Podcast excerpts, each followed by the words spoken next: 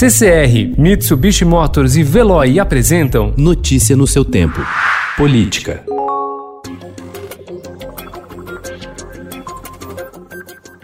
Lobistas e empresários de armas e munições têm presença assídua nos gabinetes do governo de Jair Bolsonaro. As pastas da Casa Civil, da Defesa, da Justiça e das Relações Exteriores abriram espaços em suas agendas oficiais entre janeiro de 2019 a abril desse ano para 73 audiências e reuniões com representantes do setor. Os encontros ocorrem também no Palácio da Alvorada, mas não são divulgados. O lobby é visível, no entanto, mesmo na portaria do palácio Palácio, onde Bolsonaro costuma ter conversas com grupos de atiradores.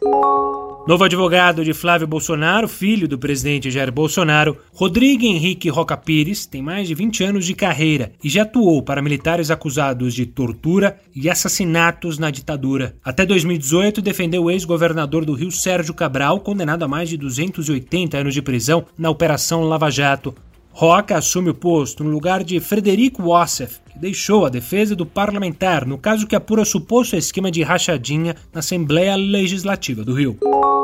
O novo advogado de Fabrício Queiroz, Paulo Emílio Cata Preta, também presta serviços à ex-mulher de Frederic Wassef. Atualmente, ele consta como advogado de Maria Cristina Bonnerléu em uma ação civil, além de ter defendido a empresária entre 2012 e 2018, no caso em que ela é acusada de pagar propina a integrantes do governo do Distrito Federal em troca de contratos, o chamado mensalão do DEM.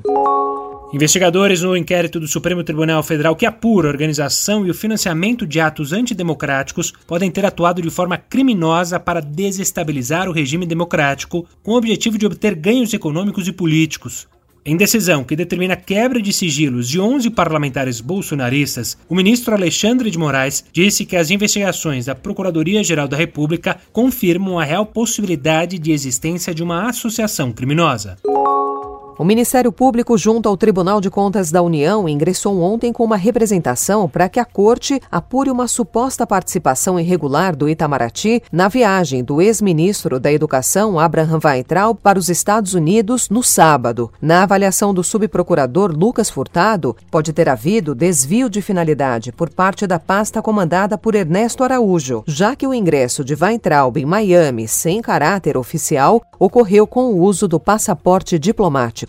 Notícia no seu tempo. Oferecimento CCR e Mitsubishi Motors. Apoio Veloy. Fique em casa. Passe sem filas com o Veloy depois.